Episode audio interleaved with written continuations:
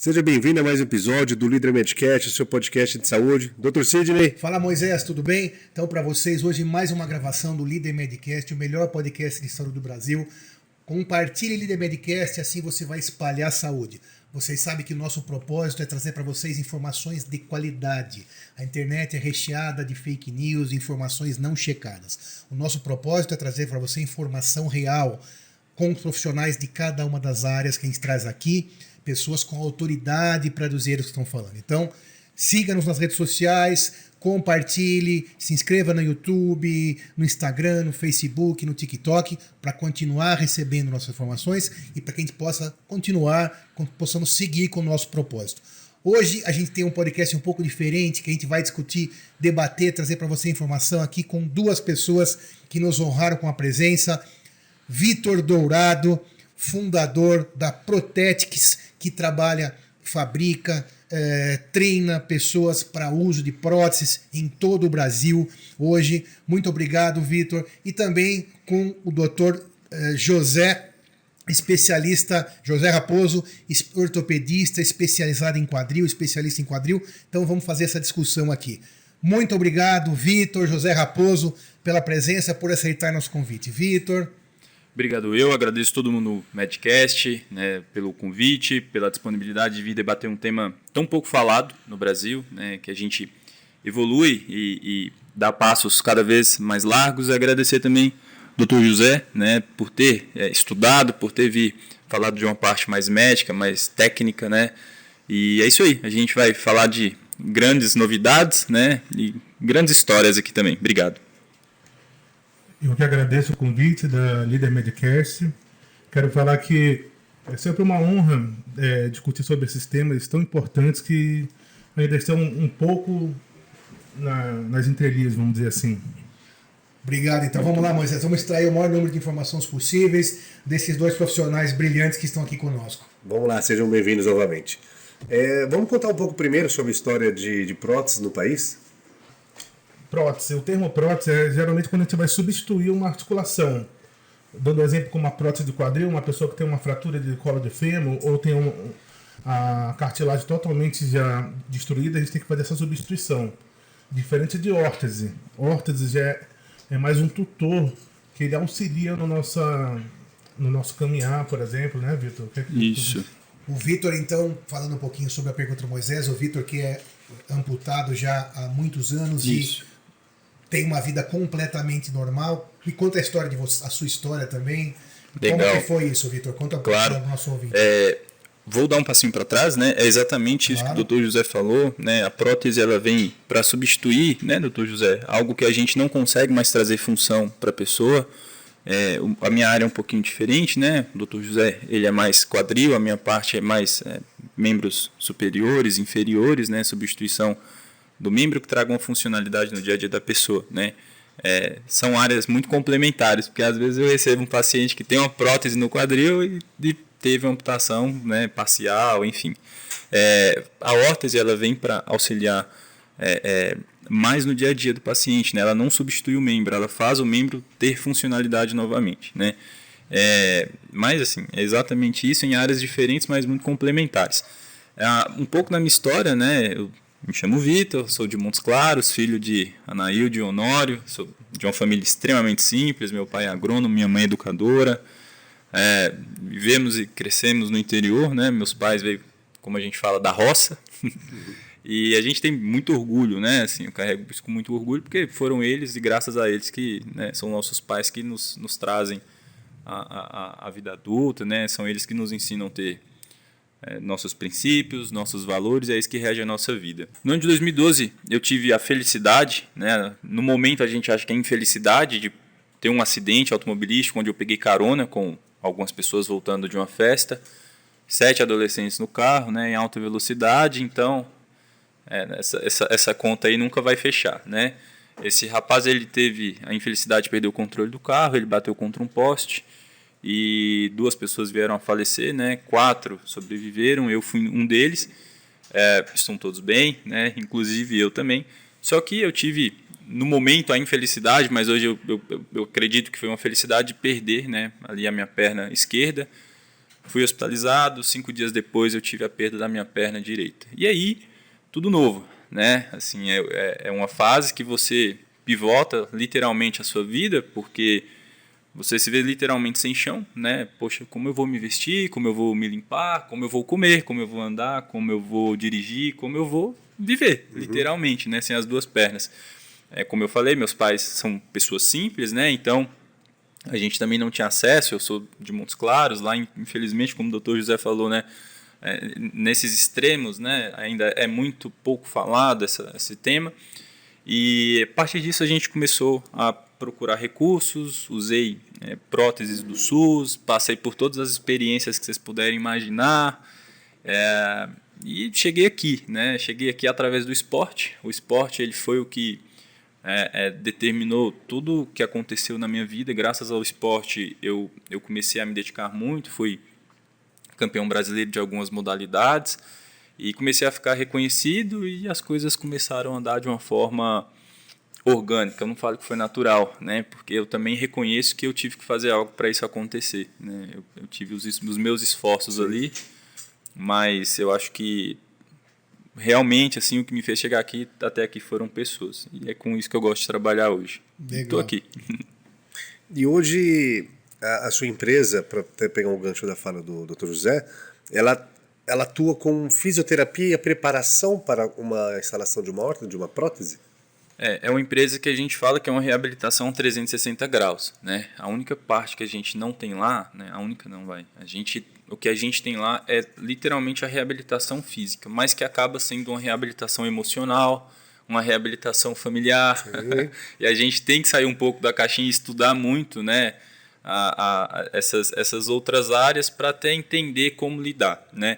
Mas hoje a gente é, recebe o paciente muitas vezes de médico, né? O paciente liga e fala, olha, tive, passei por uma amputação aqui, uh, eu faço questão de ir até o hospital. Hoje a gente já está podendo fazer isso novamente, né? O Covid passou, mas a gente ficou um longo tempo aí sem poder fazer essas visitas. Já então, pega então o paciente amputado no começo. Na maca. É, no começo. Isso, né? Até mesmo para que ele tenha uma esperança ali. Fala, caramba, esse rapaz aqui. Até uma né, esperança emocional, emocional. Porque o que, né, o que vai fazer sair um pouquinho do trilho no início ali é a cabeça, não é a parte física, não é o corpo.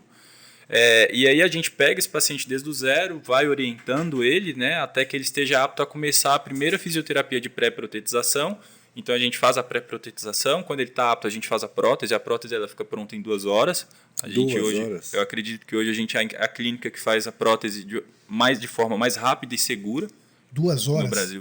Até antes, paciente. talvez. É. Claro que assim, se for um paciente de quadril, é um pouco mais delicado, é um pouco mais delicado né? Mas, Mas se for amputações convencionais, ah, três horas, quatro horas. É, desde Mas, tirar o molde até estar tá pronta a prótese. Até chegar nessa etapa da criação da prótese, quais são alguns passos anteriores? Tá, posso falar todos? Claro, rápido. claro, claro. O paciente teve não, amputação. Não precisa ser rápido, pode falar é. à vontade. vocês teve... que mandam aqui. O paciente teve amputação, seja traumática, seja, enfim, por qualquer motivo, né? Primeiro passo que a gente tem que é, entender é, é, a estabilidade do paciente, né? Ele está bem, isso né, a gente tem que prezar. É, depois disso, ele vai é, ser liberado para casa, vai te retirar os pontos. É claro, a gente está falando de uma forma muito superficial. Sim, sim. Tem casos que têm complexidades a mais, a gente não pode tratar todo mundo assim, mas em um caso normal, ele vai tirar os pontos, né? A gente aguarda ali de 5 até uns 10 dias, se a cicatrização estiver tudo bem, não tiver nenhuma secreção ou algo do tipo, a gente começa a fazer enfaixamento com atadura elástica compressiva, né? Porque fica endemático, o coto acaba ficando muito grande. É, enfaixando de 10 a 15 dias, a gente já pode estar colocando a prótese. Isso já tem um acompanhamento médico né, concomitantemente, juntamente ou. É difícil. Eu tenho alguns médicos, mas poucos. Por quê? É, alguns médicos eles acham que a reabilitação né, do paciente pode ser só com seis meses, um ano após a amputação, um ano e meio. Doutor José Raimundo, é isso mesmo? Estou vendo o negativo aí com a cabeça. Oh, existem algumas coisas que têm que ser priorizadas. Eu digo como se fosse preparar o terreno para prótese ou para órtese depois. Primeiro de tudo é a técnica cirúrgica. A gente não pode esquecer que para o cara ser bem ortetizado, ele tem que ter um coxinho gorduroso para que ele consiga suportar o peso dele em contato com a órtese. Então, se desde o começo o negócio é feito errado, é bem provável que o desfecho seja ruim. Ou se desde o começo não tiver sido feita uma cirurgia previsiona, é, é, isso, prevendo isso. a instalação da prótese. Isso, perfeito, porque isso não deve, isso deve ser poucos os casos que deve ocorrer dessa maneira. Olha, nos grandes centros é, correm poucos casos, mas no, nos fundões aí do Brasil existem coisas que é de deixar o cabelo em pé. Então, é, por isso que é bom quando o médico tem uma boa formação e sabe a técnica cirúrgica. O Vitor pode me corrigir se estiver errado. Se não tiver uma boa cursinho gorduroso, não tem como ele evoluir no trabalho dele, porque o paciente vai ter dor, não vai, não vai se adaptar à órtese e o tratamento não vai ser o, o melhor adequado. É, assim, a, a, a, a cirurgia, ela, óbvio, né? Se o paciente ele não tiver uma cirurgia bem feita, se ele não tiver uma recuperação, o que muitas vezes não depende de nós, né? A recuperação do paciente depende mais dele do que nós. Por exemplo, um paciente diabético.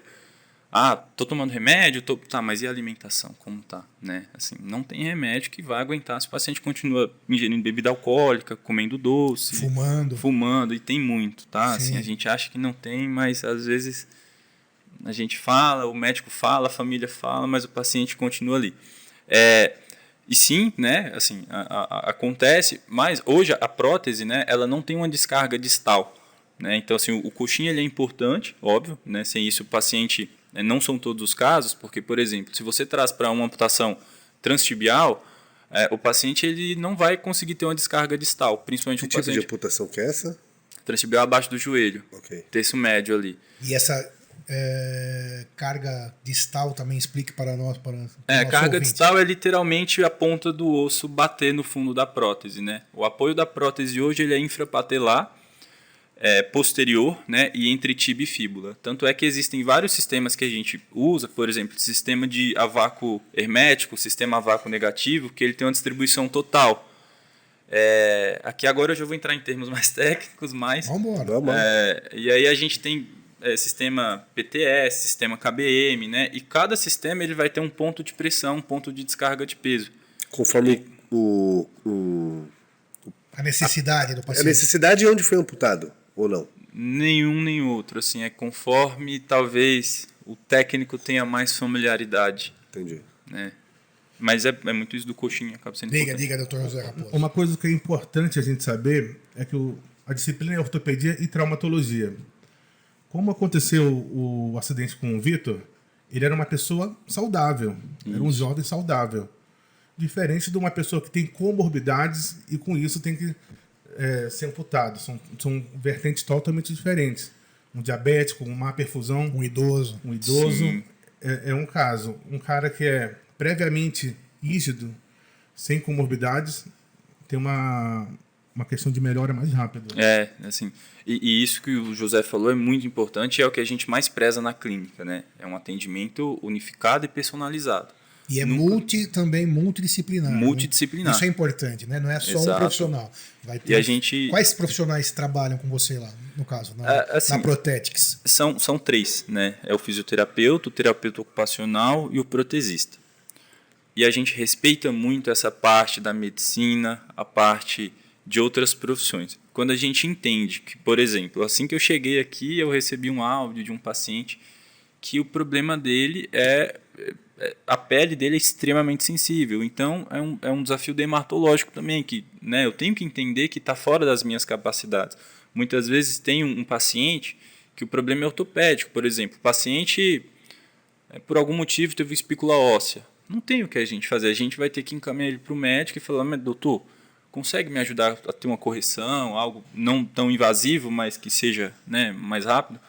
Então, isso é muito importante, né? A gente entender até onde a gente consegue ir e até onde a medicina que vai dizer o que é melhor para aquele paciente, né?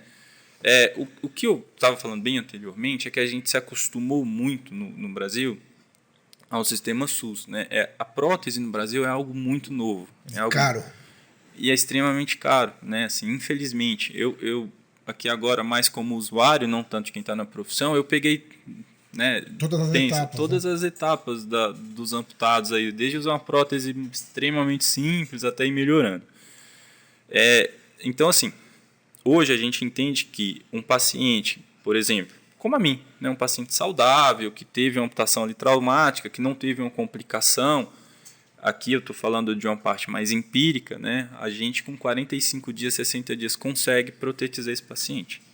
Tá? Claro que a gente não pode ignorar infinitos fatores que tem no meio do caminho. Né? Um paciente diabético, como o doutor falou, um paciente que já vem de uma comorbidade, um paciente que já vem de um desafio ali que tem tempo, né?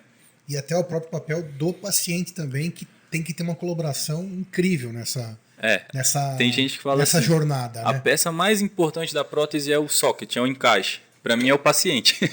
é a peça mais importante da prótese. Porque de fato a gente se esbarra muito assim, né, com a família.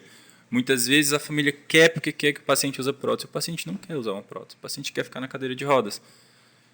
E a gente fica ali e é difícil, porque o paciente ele não quer, mas a família quer muito. E a clínica, nós profissionais estamos ali, né, tentando encontrar um ponto ótimo entre essas duas questões porque, ali. Porque como sempre, né, o beneficiado tem que ser sempre o paciente, né? Não há outra vocês, outra vocês conta três devem se esbarrar muito nisso, É, né? exatamente. O foco é sempre o paciente. Sem dúvida, sem É. dúvida. Não tem mágica, não tem.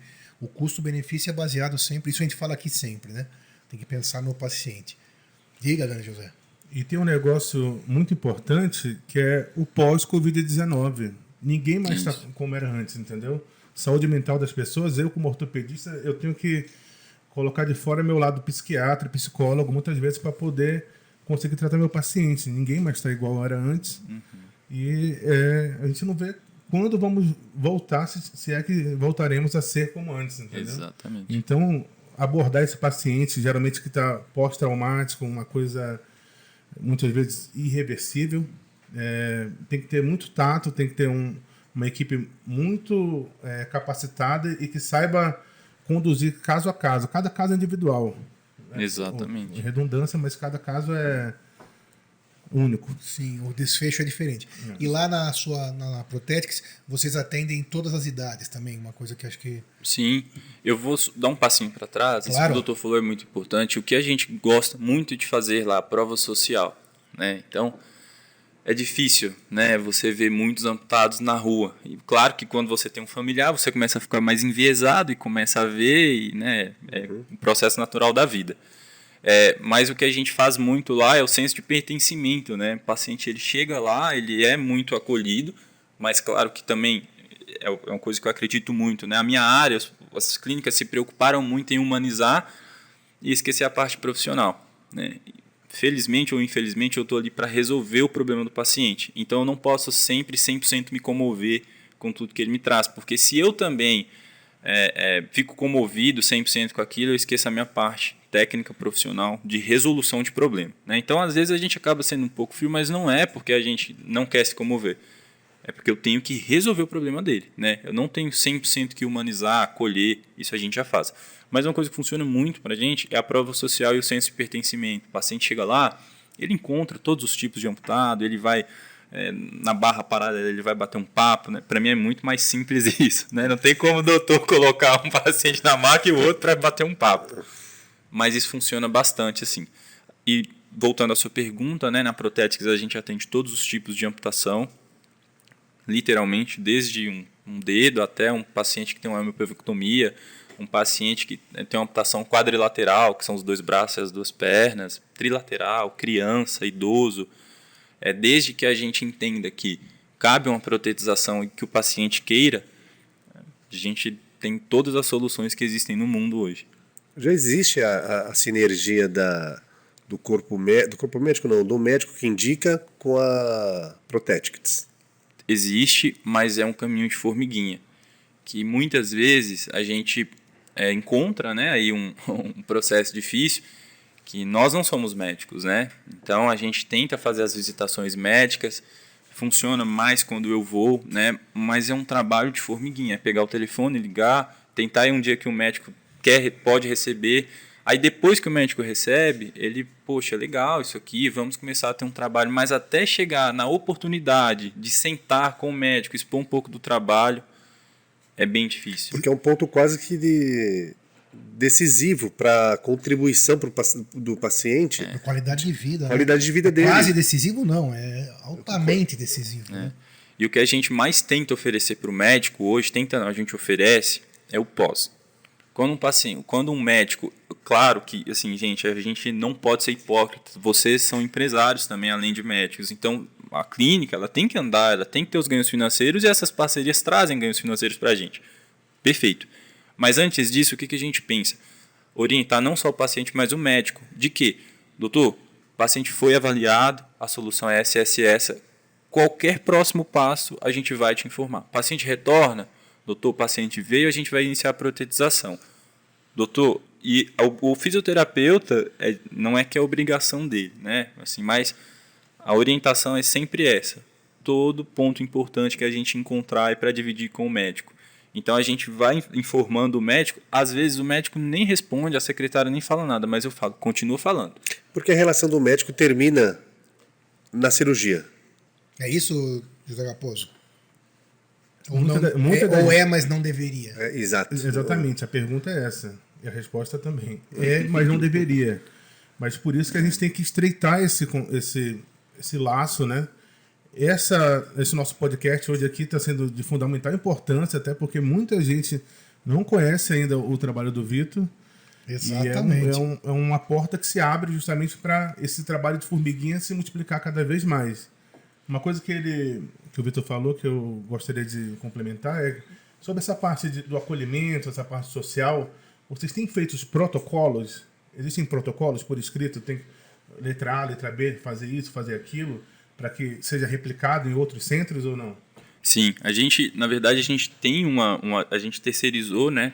E hoje a gente teve uma empresa que entrou dentro da clínica e ela é, é, literalmente escreveu todos os nossos processos. Então hoje, até para que se torne duplicável, né? Eu não quero ter uma clínica na Vila Olímpia e uma no Tatuapé que, que o atendimento é diferente.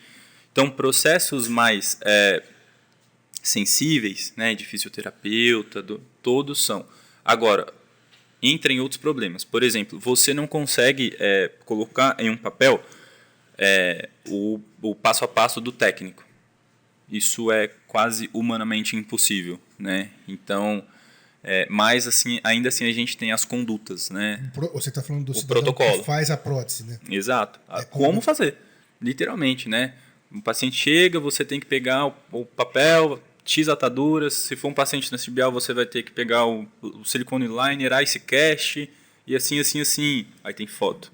E o paciente, não sei o que. É, cada, cada caso vai ser um, um processo diferente. E aí você vai entrando em outros desafios, que é, você traz um técnico, pede para ler. Aí o cara não vai ler. Mas a gente se tem e está tentando cada dia mais estreitar esse laço. É, e pelo que eu entendi até no momento aqui da nossa discussão, né, você tem muitos pacientes que se beneficiam já através, por exemplo, do teu trabalho e provavelmente de outros que talvez existem outros como você no Brasil. Muitos, muitos, muitos sim. Tá. É, mas eu entendi pelo nosso bate-papo por enquanto que parece que está faltando mais interação isso do aqui. médico com o paciente. E eu falo Sim. isso a gente sempre aqui, né? O nosso maior propósito é trazer o benefício para o paciente. Sim. Nesse caso, acho que está faltando essa ponte, né, Zé Raposo? Sim, Você sim. concorda com isso? Concordo. E como que a gente poderia resolver isso, né? De qualquer forma, ser. Porque acho que você tinha muitos anos atrás, o custo também vai diminuindo. Então vai tendo mais gente podendo utilizar a prótese, né? Exato. Porque o custo também vai diluindo com o volume. E hum. deve ter muita gente no Brasil, daqui a pouco você fala sobre isso, imagina, que não é, pode usar pelo preço também, por exemplo. Então, quanto maior for esse mercado, menor o custo. Então, talvez seja o um momento, aí você que está ouvindo também, colega, de se preocupar mais com isso. Né? Eu estou exagerando nessa fala, não? Ou realmente acaba não tendo essa interação tão, tão fina, né? É, não tem interação e eu trabalho na ponta, né? Eu trabalho pronto-socorro de, de, São Paulo, exatamente. que é porta Onde de, chega o amputado. Porta de ambulância. Inclusive, o, o pronto-socorro é na Marginal Tietê. Quem não conhece Nossa. ou quem conhece São Paulo sabe que tem o hospital chamado Hospital Vermelhinho, que é antigo aqui de São Paulo, e as coisas que acontecem ali na, na Marginal vão direto lá para o hospital. Então a gente está na ponta. E algumas das vezes o desfecho é esse. Só que falta esse link, né? Falta esse link, falta muito. É, e assim, eu, eu até é, puxo essa responsabilidade mais para minha área, né? Porque assim, é, o médico se você for olhar de uma forma mais, mais é, como eu posso dizer, mais fria, mais objetiva, o médico, a função é o que ele, tá, que ele Eu- faz. eu concordo. Pega, né? pronto. Trata e faz É, viver. E, e fala, amigo, Coloca vivo. procura. Se o interesse é nosso de continuar a reabilitação do paciente, nós que temos que ter uma equipe né, na rua, é, o desafio é, é sempre os mesmos, né? É encontrar um profissional qualificado para ir até o médico, né? A gente entende que às vezes, cara, médico, né, tá aqui, do nada liga, uma cirurgia tem que sair, remarca e você tenta ir três vezes, mas não é culpa que o médico não pôde te receber. Não deu. Aí, muitas vezes, a pessoa que está na ponta fazendo a visitação. Então, é, é bem complexo, mas a gente tem hoje dois profissionais que fazem visitação médica. é, e às vezes até por método mesmo, né? Às vezes chegar aqui e falar, doutor José, posso fazer uma visita e tudo, é mais simples, né? Mas esses caras, eles têm que pegar o telefone, ligar, conversar, encontrar uma agenda. Até que chega o, o, o dia ali. Então é, é- E eu acho que a única empresa que faz esse trabalho de visitação médica é a São gente. vocês. Eu E- acho. E isso acaba Tá. sendo é, um refino para esse trabalho, né? Acaba sendo uma diferen, um diferencial muito grande pro paciente, mais uma vez. Sim, sim, Né? Que já consegue ter essa visão sim. multi, multiprofissional já lá desde o começo, desde a cirurgia até o uso final da prótese, é, como você foi é, disse, né, você mesmo foi chegando na, na perfeição para você e leva uma vida normal, Exato. né? Doutor José, tem um- algum número, um- uma média de acidentes que tem necessidade de amputação no hospital que você atende? Olha, isso é uma boa pergunta. A gente tem que fazer um levantamento, na verdade, porque assim, vamos supor, eu dou plantão terça e quarta-feira nesse, hospital. Faço algum procedimento e não sei o que aconteceu na quinta e sexta-feira porque eu não sou da equipe que passa a visita. Para a gente ter esses dados fidedignos, a gente tem que montar um trabalho científico, entendeu? Entendi, sim. Então, pegar todo mundo que trabalha nesse mesmo hospital e fazer esse levantamento. Então, é uma coisa interessante, mas eu não sei te responder exatamente quantos. Mas eu, eu te digo que é, essa, essa é, negócio de número dele se divide não só na ortopedia, como a gente está falando, né? Existem muitos casos da cirurgia vascular que, que evoluem para para amputação. É que Então, você acaba atendendo lá na porta, na emergência e acaba não participando do desenrolar, né? Não, isso não. Eu, Mas eu- certamente- Às vezes, às vezes eu vou, faço os procedimentos cirúrgicos, mas o problema é que a gente não sabe quantos que vão depois que já estão na enfermaria que voltam para ter que amputar. Mas talvez o próprio Vitor tenha esse número do Brasil, né? Tem qual, você tem uma ideia de números Tem de amputados? porcentagem, assim. Isso. mais uma vez dando um passo para trás, é, qualquer médico, qualquer colega, a gente está à disposição. Eu me coloco sempre à disposição, tá? Claro. Independente se o paciente vai continuar, se não. É, é- é algo que a gente tem cada dia mais. Por exemplo, hoje a gente tem feito parcerias com grandes empresas para assistir os deficientes que trabalham ali. Né? Então, grandes farmacêuticas, por exemplo, a gente já está conseguindo fazer esse trabalho para atender todos os pacientes amputados daquele. Porque às vezes o paciente está lá. Funcionários dessa empresa. Isso, porque às vezes. Ah, e você tocou num ponto interessante. Desculpa interromper, Imagina. mas para que você que está ouvindo aí não sabe, existe uma legislação que toda empresa, né, é, acima de um determinado número de funcionários, 100, no 100 caso, funcionários. Isso. Isso, 5%. No caso, 100 funcionários, é, ela é obrigada a ter uma quantidade, uma cota para é, portadores de necessidades especiais, começando em 2% na realidade, ou começa no 5%, e Para no 5 mesmo. para no É, 5, sim, mas começa no 2. Então, de portadores. Então, essas pessoas você atende também para dar É. um suporte dentro do trabalho. Isso, porque às vezes, é, a- a- em grandes empresas, é, até esse, esse colaborador chegar no RH e o RH conseguir, já, né, já deu um tempo muito grande. Então a gente é, coloca à disposição para a equipe ir até as empresas e olhar, né, de fato, esse paciente. Não só hoje a gente tem uma parte mobility também, né, que é da tecnologia assistiva, que são os terapeutas ocupacionais. Então, se precisar de uma cadeira de rodas, de uma adequação postural, a gente também atua nessa área. Por favor. É importante falar que muitos desses pacientes eles ficam com invalidez permanente. Então essas pessoas nem procuram se é, realocar no mercado de trabalho. Isso. Já que é tão restrito, as pessoas não, não se realocam, aí entram com outras doenças, como a depressão, ansiedade. Perfeito. Sendo que ele podia viver uma vida 100% normal. É. Às vezes as pessoas chegam para mim e falam: Poxa, Vitor, mas eu tenho fulano que mora na minha rua e nunca colocou uma prótese. E tem muito isso. E é um problema cultural, social, econômico. Não é uma coisa tão simples assim, ah, pega ali, vai lá e faz a prótese. O buraco é muito mais embaixo, como né, o doutor José falou. Às vezes você pega um paciente, por exemplo, né, me perguntou de números. Hoje eu sei que 7% da população possui deficiência física. E o estado, né, que a, a parte do país que mais amputa é o Nordeste. Né? Números exatos a gente, eu acredito que a gente nunca vai ter, porque depende sempre de estudos. Né? E os estudos ele levam tempo.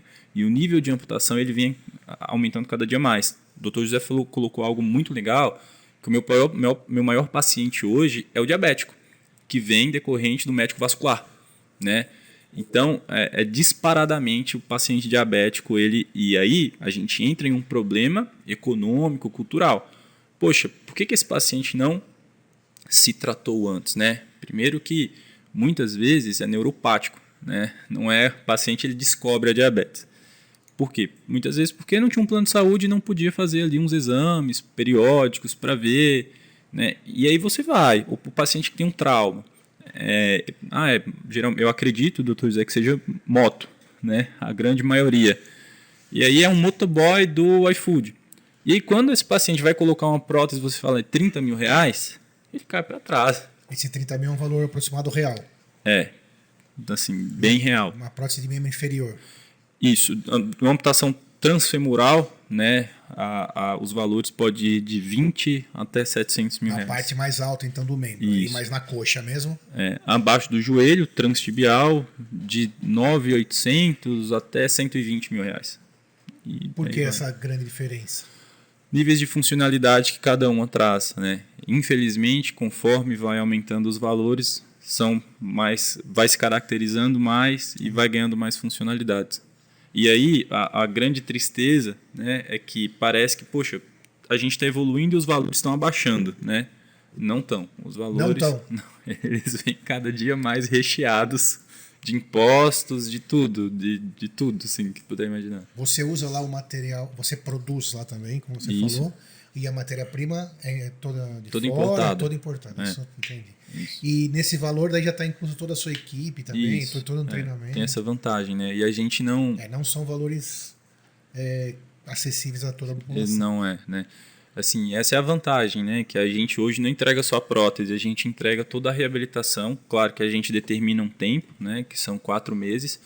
Mas geralmente, pelo menos 50% dos pacientes, a gente sempre faz adendos contratuais, porque a gente entende que chegou quatro meses o paciente ainda não está bem. Né? Ele está sendo avaliado a cada minimamente a cada 15 dias com a gente. E se a gente chegar, nós temos esses parâmetros né, documentados, como o Dr. José falou. Se a gente viu, fez os testes, ele não está bem, a gente faz um dedo contratual e fala: ó, se você quiser, a gente entrega mais quatro meses de reabilitação. E tirando pela, pela parte privada, o SUS entrega algum tipo de prótese? Eu ia perguntar exatamente isso. Entrega, né, doutor José? É, se quiser falar. Olha, é o seguinte, as, as, grandes escolas, antigamente, elas tinham suas próprias oficinas, entendeu? O caso da Santa Casa, do HC, tinha sua própria oficina de fazer suas órteses. A CD é, tem um papel muito importante também com essa confecção de, de órteses, mas é, é meio complicado, nem todas as pessoas conseguem, porque a demanda é muito maior do que o, a oferta. A, a oferta. Exatamente, é, isso, é exatamente isso que o doutor José falou. É, é, é um problema entre demanda e oferta, né? E aí o que acontece? Às vezes é, é, a conta não fecha porque prótese, para você fazer uma prótese, você precisa ter etapas.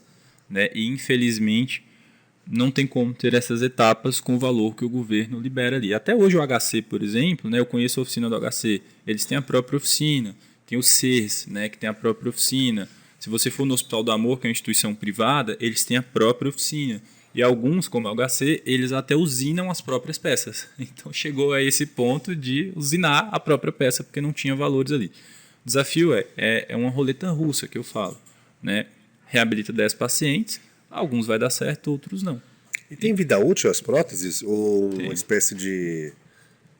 Se quebrou, volta, acerta ela, corrige? É, aí a gente tem que trazer para os dois ambientes, né? público e, e particular. O ambiente público tem também, tem a reabilitação, mas é, por exemplo, ah, minha prótese está machucando. Você vai entrar em uma fila para o médico te olhar, e, e eu não estou falando que é ruim, gente, tá? Eu estou aqui graças ao sistema público, né? Eu fui, quando eu amputei, quando eu fui hospitalizado, foi através do SUS. é, só é mais moroso o processo. Então, ah, tá machucando aqui, você vai lá daqui 90 dias. O quadro do paciente já nem é o mesmo mais. Aí você vai com o médico? No... Nos fisiatras, geralmente, né? Fisiatra. Então você é recomendado para o fisiatra e aqui o sistema público, né? No nosso caso, é, todo, todo material ele tem um tempo de garantia. Os pés têm um tempo de garantia, o joelho tem um tempo de garantia, que é a garantia do fabricante, a nossa garantia. É, nossa matéria-prima tem garantia, nosso serviço tem garantia. Ah, Vitor, quebrou. Conserta? Conserta. Se estiver na garantia, troca. Ah, tem manutenção? Algumas peças têm, outras não. E Geralmente quanto é esse tempo, mais ou menos? Em média? É difícil, mas uma, se a gente for falar de estrutura, né, a prótese ela tem algumas estruturas. Então, o encaixe, né, que é a, a peça que vai ali no corpo do paciente. Hoje, na, no particular, a gente usa muito um silicone, chama silicone liner. Esse material vai durar ali em média de dois anos, né, para um paciente médio ou mais ativo. Encaixe de 5 a 8 anos, um joelho de 4 a 7 anos, o pé depende. Se for um pé em fibra de carbono, que é o que a gente mais usa no sistema particular, 5 a 8 anos. Se for um pé mais simples, de 2 a 3 anos. Tudo vai depender do nível de atividade do paciente. Né? Não tem como a gente isolar. Falando das próteses, por exemplo, as próteses de quadril, elas têm em média uma duração de 15 anos. Então o paciente, quando ele Muito coloca, mais. quando coloca uma, uma prótese, geralmente a gente fala 15 anos, podendo durar até. Tem casos na Santa Casa de São Paulo onde eu fiz mais de 30 anos. Mas que elas desgastam e que em algum momento pode ser que tenha, que ser substituída. Tem uma, uma teoria antiga que postergavam a, a idade do paciente colocar a primeira prótese, a primeira substituição, porque ele teria que fazer uma revisão em 15 anos. Então isso demanda osso, demanda toda a, a parte biológica do paciente. Hoje em dia, a, com o avanço da te tecnologia e o melhoramento do, do material, é, tem cada vez mais é, postergado essa revisão. Mas, por exemplo, dentro do, do quadril, a pessoa quebrou o quadril, ela colocou. É órtese ou é prótese? Prótese. Prótese. Substituição da articulação é uma prótese. E quando junto o, o, o osso? Aí é uma osteossíntese. Ela também tem validade? Não, a osteossíntese não. Nos Estados Unidos, é, geralmente as pessoas, depois que é, essa, essa cirurgia já, é, já colou o osso, vamos dizer assim, no popular, é retirado o material. Aqui, por exemplo, no SUS é inviável marcar para, depois que todo mundo colou suas fraturas, retirar os implantes. Então, geralmente a pessoa, até o fim da vida, fica com, esse, com esses implantes e, é, bem cuidados, eles não causam problemas. O problema é quando eles geram infecção. Às vezes, até um problema dentário pode migrar uma infecção para uma, uma placa dessa e gerar um processo de infecção e ter que ser realizado uma e outra cirurgia. No Brasil não deve ter, não deve ser muito comum os casos onde a, a, pessoa coloca pelo SUS, ou pelo SUS não, pelo plano, e que o SUS já tem a sua, sua dificuldade de filha, ainda mais para é, fazer uma retirada. É, culturalmente não deve ser retirado, tipo, entrar em nova cirurgia? Assim, é, vamos ver se eu entendi a tua pergunta, por exemplo. Nos últimos anos, o número de pacientes que tinha plano de saúde e migrou para o SUS aumentou drasticamente. E com isso, os pacientes que é, necessitam, às vezes, de uma revisão cirúrgica também aumentou. O problema é que o gargalo é grande. Então, nem os pacientes que já estavam previamente na fila, às vezes, conseguem se operar, e muito menos desses que têm que fazer uma revisão que estavam no plano de saúde para o SUS. Isso, sim. E a revisão no plano de saúde também não chega a ser muito alto, porque o paciente não quer se submeter a uma nova cirurgia para isso. Assim, é, tem, tem, todo, tem todo esse, esse contexto, né? Porque é uma nova cirurgia e outra toda revisão ela é sempre maior do que a primeira cirurgia. A gente vai, a gente vai reabordar um paciente que já tem fibrose, sangramento maior, a idade mais avançada. Então, o contexto geral para um, uma revisão ele é sempre mais desafiador do que para uma primeira cirurgia. E é claro que o paciente, sabendo disso, não vai. Ele tem, ele tem receio. receio. Mas o que indica a, é, a, revisão é justamente se o paciente tem muita dor, já, já não tem mais mobilidade. Então, são coisas que o paciente fala: ou faço, ou vou ficar sem mobilidade. E, de, e depois de um, de um estudo bem apurado, ah, muitos deles concordam em fazer, porque sabem que se não fizer vão ficar é, até muitas vezes acamados. E falou uma coisa interessante o doutor José, é. no caso de mobilidade.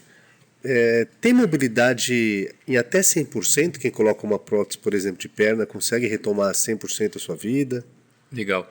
É, só uma observação, eu sempre gosto de dar uns passos para trás, né? Sim. Mas a, a, a, área do Dr. José, me corrija se eu estiver errado, é uma endoprotetização. Né? Ela, ele vai literalmente substituir ali. A, a minha área não requer cirurgia, né? Então é tudo encaixes. É, hoje existe a integração, né? Já tem vários casos no Brasil, inclusive a gente faz também em parceria com alguns médicos. Te convido, doutor José, se quiser Ótimo. fazer com a gente. O que seria a integração? É literalmente uma prótese cirurgicamente. É, é, é embutido. Fica fixa daí. Fica. Qual que é a vantagem disso, né? É, entra, por exemplo, um plano de saúde. Porque próteses que são feitas no ato cirúrgico, o plano de saúde ele Essa arca. seria a minha próxima pergunta. Você precisa falar é. sobre isso. O plano de saúde, né, já que nós estamos falando sobre SUS, qual que é a relação do plano de saúde com tudo isso que nós estamos falando? Né, sobre as próteses. Sim. Quer que eu responda? Eu vou para dele as duas, agora. As, as duas. As eu não lembro direito o que você me perguntou. Ah, tá. Sobre funcionalidade. Vamos deixar a para depois. Vamos pegar esse do tá. É, o, o plano de saúde existe né, na legislação que ele não é obrigado a arcar com uma prótese externa, né? Não é obrigado e nunca arca ou Aí que tá. nunca é, é, difícil a gente falar, falar essa é, palavra é, nunca, nunca né? é muito, mas existe uma forma, é uma ação judicial. O grande desafio que a gente percebe nas ações judiciais é hoje, né, a grande maioria são pessoas, pessoas baixas rendas, né, que têm amputação. Não sei o doutor, né? Mas por mais que eu seja uma clínica particular, que a gente atende muito, muito pacientes, né, que tem um poder aquisitivo alto, mas a grande maioria sempre vai ser, em regra, as pessoas baixa renda. E aí existe uma desinformação, que o advogado vai lá, fala, ó, promete mundos em fundos, né? Não estou generalizando, pelo amor de Deus, eu estou falando o que eu vivo, perfeito, né? O que eu é vivo. Ah, ó, vamos entrar contra o plano de saúde, você vai conseguir a prótese, só que ele esquece de um fator e de informar o paciente. Se a gente perder, você paga todos os honorários do lado contrário. Então, eu já vi ganhar e eu já vi perder. Quando perde é muito difícil, porque esse paciente geralmente ele vem de já de muito gasto financeiro, tem uma vida né, não tão é, com, com, com, reservas financeiras e isso gera um caos em cima de outro caos. Mas como regra geral, então o convênio não cobre. Na minha área não, cobre, cobre próteses externas. É, externas. Né? Eu acho que interna cobre, né, doutor? Claro. Interna cobre, interna cobre. É. Eu queria... Ligado ao cirúrgico, né? Na hora de é, ligado, é, ligado ao cirúrgico, porque quando a gente tira, se não colocar nada, o paciente não anda, né? É. Tem, que ter alguma, tem que ter alguma coisa ali. Eu quero puxar um gancho, porque assim, nós da medicina, geralmente quando a gente vai apresentar um trabalho, alguma coisa, a gente sempre vai na história do, do daquilo, né? Então, é, só para curiosidade do, do, do, telespectador, é o seguinte: os primeiros relatos de órteses foram descobertos na, por arqueólogos por volta de 3.200 a.C., isso no, no Egito. Entendeu? Então são, é uma coisa que vem sendo trabalhada há muito tempo. Hipócrates, o pai da medicina, já falava sobre isso. Galeno, que já era é, conhecido como pai da medicina do esporte, na época, ele era médico romano na época do Mar, Marco Aurélio, entendeu? Então ele falava, já usava bastante as hortas, entendeu? E agora no, na, na, nossa, vamos dizer, no mundo moderno, as, as principalmente pelas duas guerras mundiais, né? A primeira e a segunda, a segunda com muitos amputados e da parte da, da paralisia infantil, que foi de 16 a 53, se eu não me engano, nos Estados Unidos. Então, esses, esse boom foi que fez começar a estudar e a procurar a, as hortas, as próteses, entendeu? Então, quer dizer que desde 3 mil anos antes de Cristo até agora a Segunda Guerra Mundial, muito detalhado falando sobre isso, e agora, em 2023, a gente parece que está engatinhando ainda sobre esse tema. Sim. Concordo plenamente. Parece isso mesmo, é por isso que Vitor Dourado está tentando mudar esse cenário. Parabéns por isso. É, é isso? Você está é. trazendo informação, trazendo produto, trazendo estudo e conseguindo é. mudar essa história, né? Assim, é, é eu amo o Brasil, tá? Não tô, mas se você for para fora, e não precisa, não vou falar nem Estados Unidos, mas se você for na Índia, né, existe grandes fornecedores. Hoje o Brasil ele é muito é, monopolizado na mão de duas grandes marcas, né? E o que a gente tenta é, é exatamente isso, né? É fornecedor de matéria-prima, que é uma, matéria-prima. De matéria-prima. É. A prótese final você trabalha na sua empresa, por exemplo. Isso. É, São dois fornecedores de matéria-prima. É, na verdade eu trabalho com vários, né? Até mesmo para que a gente consiga dar também oportunidade para outras importadoras, para outros, para outras marcas. A gente está em um processo de trazer novas marcas para o Brasil, a própria Protetics Mas a, a, nossa legislação é muito complexa. Por exemplo, se você vai trazer um joelho eletrônico, você não tem que ter só uma Anvisa, você tem que ter uma Anvisa e a Anatel. E aí, para você homologar um, qualquer tipo de produto, se você for homologar uma meia, é 20 mil reais cada produto. E essa homologação você não pode perder. É muito complexo. E então, renova a homologação. É, e aí o que acontece, né? Olha para você ver. A gente está aqui em meia hora, a gente falou de no mínimo quatro gargalos, né? E o, e o desafio que a gente encontra hoje como empresa é esse. Poxa, dou atenção nisso, mas aí é, é o lençol curto, né? Você fala, não, vamos fazer mais visitação médica aí esquece da importação, esquece é um lençol curto e você precisa de mais equipe, de mais tração. Então, são muito, é o que exatamente que o doutor falou. A gente ainda está engateando. Nos Estados Unidos, a gente até viabilizou para ter uma clínica lá, mas o mercado ele já é mais profissional, né? Ele é extremamente mais competitivo, mas é mais profissional também. Lá, por exemplo, o plano de saúde já cobre, né? Lá um seguro de vida já cobre também. Aqui também, óbvio. Né? Um seguro de vida vai cobrir, mas não é. Aí já, a gente já volta naquilo que eu falei. Cultural. Não é cultural ter um seguro de vida. Né? Então é, é multifatorial. Não é cultural no Brasil, né? Exatamente. No Brasil a gente não. Um seguro de vida especializado que cubra prótese? Prótese? Não, um seguro de vida mesmo normal. O médico tem muito, né? Inclusive eu já trabalhei com segurador. Então é, é, qualquer seguro de vida hoje, né, se você tem lá por invalidez, por invalidez que geralmente é o que os seguros mais é, cobrem, né, doenças graves, invalidez ou morte, são esses três pontos, eles vão cobrir. Né, vai depender do quanto você adquiriu ali naquele momento. Né? Mas os seguros geralmente são, são valores, valores expressivos que dá para fazer uma reabilitação de forma tranquila. E a pessoa que usa, prótese, voltando à pergunta, ela tem 100% da sua vida retomada à normalidade? Não dá para a gente eu falar assim, tem, porque isso é, vai depender de algumas engrenagens, né? Por exemplo, a prótese ela pode estar extremamente bem feita. Se o paciente não fizer uma preparação de força de glúteo, o core, né? É, esse paciente ele não vai andar bem, ele não vai ter controle sobre a prótese. É, se o, muitas vezes a gente encontra muito. Esse paciente está na cadeira de rodas, fala: Nossa, eu não, eu odeio isso aqui, eu quero sair dessa cadeira de rodas, né? Aí dá a prótese. Só que é muito mais cômodo usar a cadeira de rodas nos primeiros momentos. Então isso vai depender do paciente e da prótese. Se a prótese estiver boa e o paciente ele é, tiver vontade, né, mínimo de esforço ele consegue. Eu digo por mim mesmo, né? Hoje eu corro, eu pedalo, eu dirijo. Você tem vida toco. 100% normal. Não existe nada que vocês me perguntarem que eu não faça. Literalmente e como nada. isso te a, influ, a, influência do meio hoje? Como que você sente isso no Brasil? É, os lugares todos você tem algum lugar que você não possa sair? Para você não, né? Você é 100% normal. Não, é. não seria nem para você essa pergunta. Mas o Brasil, já que hoje tem mais campanhas, mais orientação em relação a isso? Porque, para quem não sabe também, os prédios têm obrigatoriedade em serem inclusivos. Sim. Todos os, os as áreas de lazer. É que você não é, não, mas estou super. Funcionou 100%. Vou te falar de um algo que você, por exemplo, não pensou. E, Diga. Né? A, as pessoas que vão atender. Você pode ter um espaço 100%, é, 100 adaptado, adaptado, mas as pessoas não são treinadas. Né?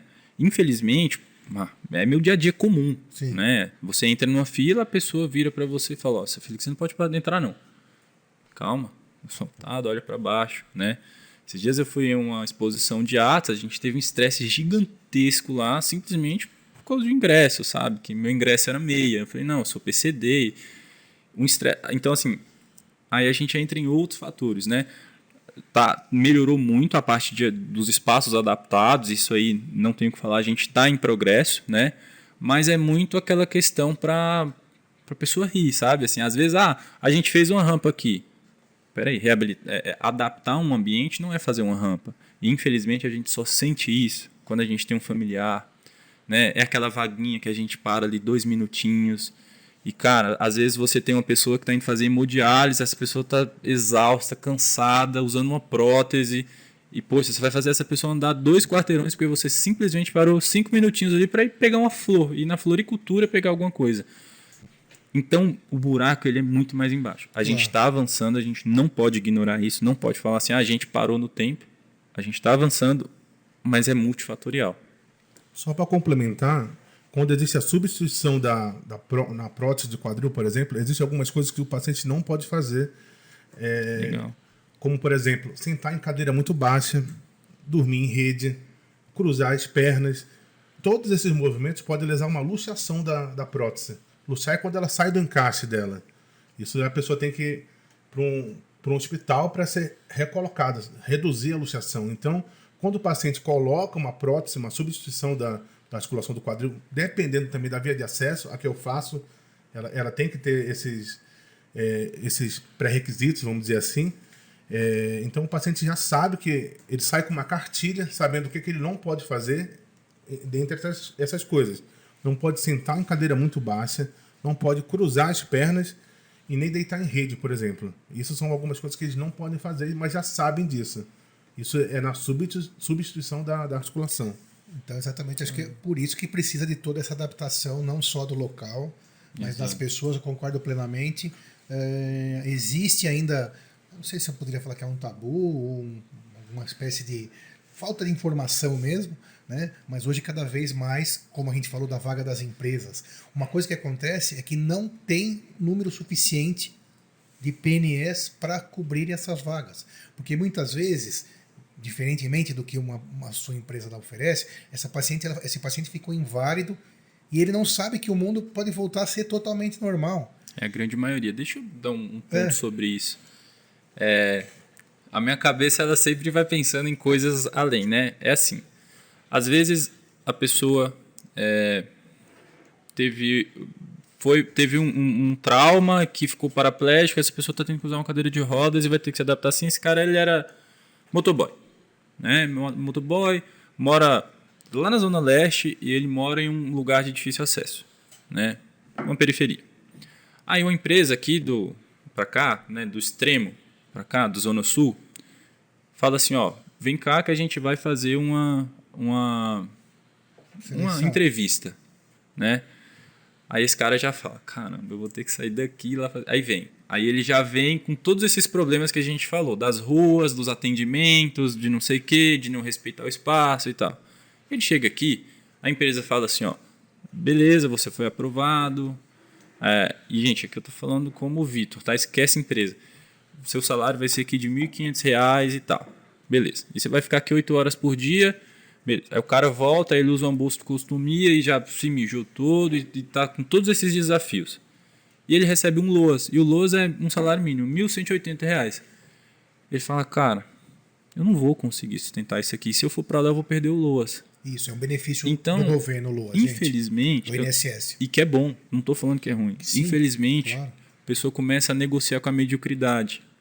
Porque os desafios são tão grandes que ele fala, cara, não vou, não dá para ir, vai ser muito. Eu vou gastar duas horas para chegar, vou chegar lá, não vou conseguir fazer minhas necessidades normais, não sei como essas pessoas vão me olhar. Então, eu vou ficar aqui com o meu Lose, que é melhor, eu não consigo viver bem, mas eu consigo viver, eu consigo sobreviver, pelo menos. Essa é a realidade. Mas você não acha que esse cidadão, se ele fosse para cima desse problema. Sem dúvidas. Eu venho de família ele simples. Ele ia chegar onde você chegou. Eu sou de uma então, família. A luta que fez o desafio, porque eu sou do, da ideia que a, a dor ensina muito. A gente tem que passar pela dor. E a dor é que vai te dar ensinamentos pétreos, é. fortes. Então você foi para cima da tua é. questão. E então o cidadão fala: não, vou receber o Luas, Loas, e aí? É. Para assim, sempre. É. Eu, né? eu, o que eu faço é o seguinte, né? Eu gosto muito de ajudar quem quer ser ajudado. Não quem precisa. É forte eu falar isso. Não, não, eu também concordo. Mas é, na minha vida, Cara, eu sempre fui o. É até feio falar isso, mas eu sempre fui o baianinho que chegava na grande São Paulo, que falava errado e que tava lá. Entende? Ninguém ficou, não, vem pra cá. que eu... Não. Cara, eu tive que ir correndo. Falei aqui no início. Só tô aqui por causa de pessoas. Né? E fui muito ajudado na minha vida e sou até hoje. Tô aqui. né? Vocês me deram a oportunidade de dividir minha profissão, o que eu faço. Né? Sua história. Isso aí. É, mas é porque é muito, é muito delicado você conversar disso. É, é, extremamente difícil, mas eu concordo em gênero e grau. Pessoa que quer, ela dá um jeito. Eu, eu compartilho com do pensamento do Vitor e esse paciente vem para mim. Eu, eu atendo o ambulatório do SUS, ortopedia. O paciente, eu sei que se ele quiser, ele pode ir além, mas cai nesse buraco da medi mediocridade. Então ele prefere ficar agarrado nisso nesse negócio de, de benefício, de loas, e não quer dar um passo à frente para melhorar o panorama dele. Eu, eu, não posso negar laudo, porque o laudo é um direito do paciente. Eu tenho que relatar o que ele tem. Mas eu acho que se as pessoas pusessem a mão na consciência e ver o que, é que elas podem ir além do, do que está um palmo à frente, talvez muita gente estaria com, com a vida e o futuro mudado aí no Brasil. Sem dúvida. E nós não estamos falando de dinheiro, de benefício, não é isso. Experiência, cara. De experiência, de vida. Se eu pudesse, as a gente fala assim, ah, eu tiraria a fome, eu melhoraria a saúde. Eu concordo em gênero e grau, mas se eu pudesse mudar uma coisa na vida de qualquer pessoa, seria a experiência. Boa. Dela conviver com pessoas melhores, dela conseguir estar em um ambiente melhor, dela conseguir pegar uma carona e um cara falar alguma coisa e falar, opa, é isso aí, né? Assim, e minha vida ela foi formada disso. E eu sempre quis estar nesses ambientes, né? Que seja para ouvir, sentar e ficar quietinho, né? Mas, cara, eu preciso sair de onde eu tô. Esse era meu alerta. Falava, não vou ficar aqui. Quando o seu problema você transformou ele na tua melhor solução. Exatamente. Que nem você falou lá no começo que eu fiquei, confesso, chocado aqui, se foi felizmente ou infelizmente. É. Né? Porque o que te trouxe até é, aqui seu sucesso, é, são as experiências. O que nos traz para qualquer lugar é. são as experiências. Né? Porque de ver, a gente tá, pode ver em qualquer lugar, ouvir. Mas usar aquela experiência de maneira real, né? colocar aquilo para dentro e ir para frente, e a luta, é o que faz a diferença. E é. E está sendo um problema, um, um, problema crônico, foi até citado pelo Dr. José, é, antes pandemia e pós-pandemia na questão de saúde mental. Então a gente pega já um problema que é uma dificuldade muito grande para uma pessoa que passa por um acidente e mais o Covid, porém são desafios que dão para ser superados. Isso eu acredito que também tem uma, uma grande parcela do governo, claro que é um viés que a gente não sei se vai trabalhar aqui agora, de tentar incentivar com mecanismos, com verbas, com ações para poder dar, dar, dar seguimento. É, eu acho fundamental que as políticas públicas elas se multipliquem cada vez mais, entendeu? Levar conhecimento, levar sabedoria para as pessoas que estão lá no, no, no, fio da linha é, é fundamental. Eu estava falando aqui em off, semana passada eu estava num, num navio hospital no, no meio do Rio Amazonas, na cidade de Curuá. Então, para aquelas pessoas, é um negócio mais surreal ainda. Lá existe um negócio chamado puxador que é como se fosse o médico e fisioterapeuta, como eles passam de ano em ano, tem um puxador. Qualquer coisa ortopédica, que acontece uma dor na coluna, o ombro saiu do lugar, tem o tal do puxador. Mas saber o que, que vai melhorar, o que, que não vai melhorar no, no final das contas, ninguém sabe. O problema é que essas pessoas não têm acesso a, ao conhecimento. Eu cheguei com a secretária de saúde do município e falei: olha, é o seguinte, eu acho que o que a gente pode fazer para as comunidades é gravar um vídeo, colocar num telão e falar: olha, como a maioria daqui de vocês são pescadores, vocês têm que fazer esses exercícios antes de começar a fazer o trabalho de vocês. Depois de, de terminado, tem que fazer esses aqui para para trabalhar a musculatura, porque se vocês acordarem, simplesmente forem fazer o trabalho e voltarem como se nada tivesse acontecido, ninguém aguenta. Então são pessoas de 30, 40 anos é, com uma musculatura até forte, mas mal trabalhada. Então falta, falta comunicação, falta acesso a essas pessoas. É o que a gente sempre fala aqui, informação é o maior é. tesouro que você Exato. pode ter para cuidar da sua saúde. É isso que a gente tenta fazer aqui no podcast. No que a gente falou, né? Quando você a pessoa, você cria novas experiências, você dá acesso a essa pessoa, é exatamente o que eu e o doutor José tá falando. É, isso aí. Né? Quando você consegue dar acesso, e não é simplesmente dar o dinheiro. Porque quando você está no olho do furacão e um problema, você sempre pensa de formas muito superficiais, né? Ah, se o governo me der mil reais, eu resolvo meu problema. Se eu conseguir não sei o quê, Cara, não é. O problema é muito mais. Parece naquela hora que está resolvendo, mas, mas é. passando-se os dias, né, projetando-se para meses é o e acesso, é a experiência da pessoa. Muito bom. E hoje como que está sendo é, o projeto da Protetics para expansão? Você estava comentando para ir para os outros estados. Uma coisa que a gente fala de São Paulo já, já é uma realidade dura, mas colocando em outros estados deve ser muito mais difícil ainda. É. Os desafios que a gente encontra, né, hoje a gente preferiu é, criar estruturas maiores dentro do estado de São Paulo, principalmente no estado de São Paulo, e arcar com o ônus de trazer o paciente para cá. Né? Porque o meu negócio ele não é muito duplicável, né? Você não consegue é, é, criar capilaridade, escalonar ele, porque é uma mão de obra extremamente específica que você não encontra. Eu já tive várias experiências de ligar para o técnico, não, ele é certificado, ele tem todos os cursos, ele tem todas as forma formações, mas chegar na, na, hora da prática, infelizmente, não, não saber. E então assim, é o que a gente tem maior dificuldade, né? A gente hoje é nosso principal, né, é criar grandes estruturas dentro do estado de São Paulo, criar é, é, capilaridade, né? Então hoje a gente já está entrando com a parte mobility, que é da tecnologia assistiva, que é o paciente que precisa de uma cadeira de rodas adequada, uma adequação postural, órtese, palmilha, né? Mas já foge um pouquinho. Quando a gente fala de prótese, a gente pensa em ter uma clínica em cada estado. Por que, que a gente ainda não tem, né? Por demanda técnica. É muito mão de obra especializada. Falta de mão de obra. É. Além de todas as outras questões necessárias. Né? Exatamente, né? Que toda pessoa que tem uma empresa sabe. Isso aí. Mas outra questão que a gente estava comentando antes de começar propriamente o podcast é sobre a regulamentação do profissional que faz a, a órtese. Como nós sabemos, na Argentina tem, Estados Unidos, na Europa, Japão, todo, todos esses países a profissão do, do, do, de quem faz a órtese ela é regulamentada. Eu tinha dúvida, porque na literatura eu tinha visto que no Brasil ainda não, ainda não tinha. Perguntei do, do Dourado e ele respondeu que ainda está no processo de. Isso. Aqui a gente não tem uma certificação, a gente não tem uma faculdade, né? Então é até difícil você e, e é, é, é uma área como uma área médica, né? Você estuda, mas quando você chega ali na frente, é, o, o papo é outro, né? Para você construir uma prótese. Mas hoje a gente tem a ACT, que é um, um atestado de, capa, de, de, capacidade técnica que regulariza. Mas, assim, é algo que ainda está É embrionário, está engatinhando. É, então, assim, hoje a gente tem a, a BUFA, né? Que é uma, é, uma, é uma faculdade especializada que tem na... Agora me fugiu. Na Indonésia mas é um, um país muito aleatório, mas é a única faculdade que existe. Alguns anos atrás, tinha uma marca que trazia é, é, os cursos deles para o Brasil e parou também. Né? Mas hoje tem a, a, a ACT, né? mas só vale para o Brasil. Se o, se o técnico protesista for para qualquer outro país, ele não é considerado um técnico. Mas essa tem... formação, essa capacitação é feita em alguma instituição? A Botec.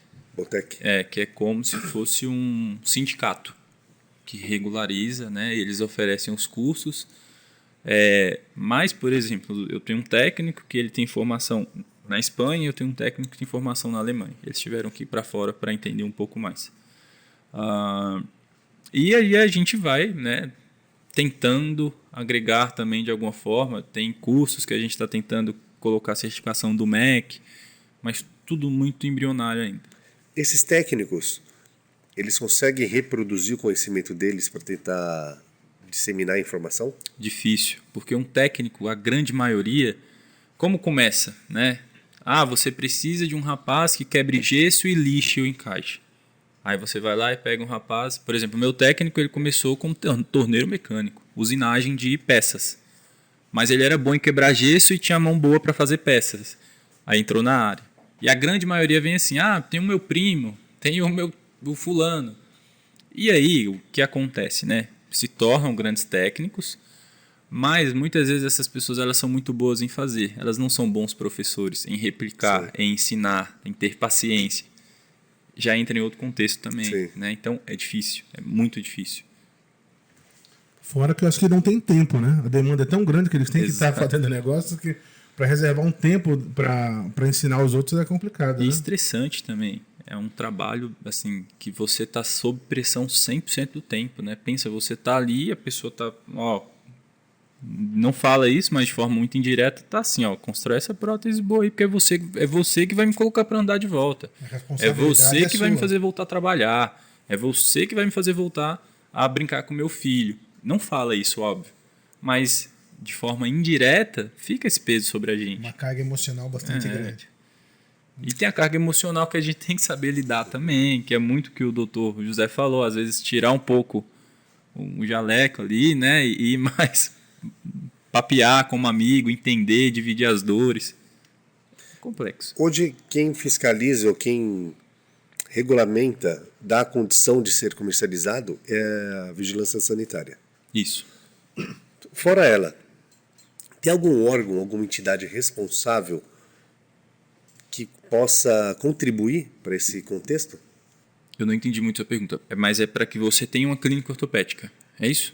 Ou não? Não uma clínica, somente uma clínica ortopédica, que veja... O desenvolvimento, uma... você fala. Exatamente, o desenvolvimento. É, algum trabalho que possa facilitar tanto o aprendizado, tanto. A CD, tem... por exemplo. A CD, por Isso. exemplo, desenvolve tá. algum trabalho que eles disponibilizam para o público, Ó, imagino eu, né? Tem. Existem cursos, né, ACD, grandes marcas como grandes importadoras, Otoboc, né, eles prestam cursos, mas é difícil, porque é assim, ó, uma grande marca vem e dá um curso. Ele vai dar o curso ensinando como usa o produto dele.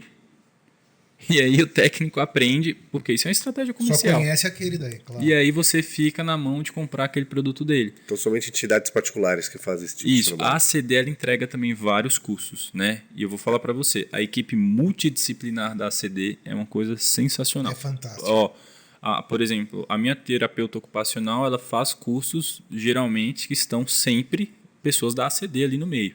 Porque, cara, é o que o doutor José falou essas pessoas trabalham com a realidade. Essas pessoas estão pegando realmente os casos mais complexos que existem, trabalhando com recurso mínimo.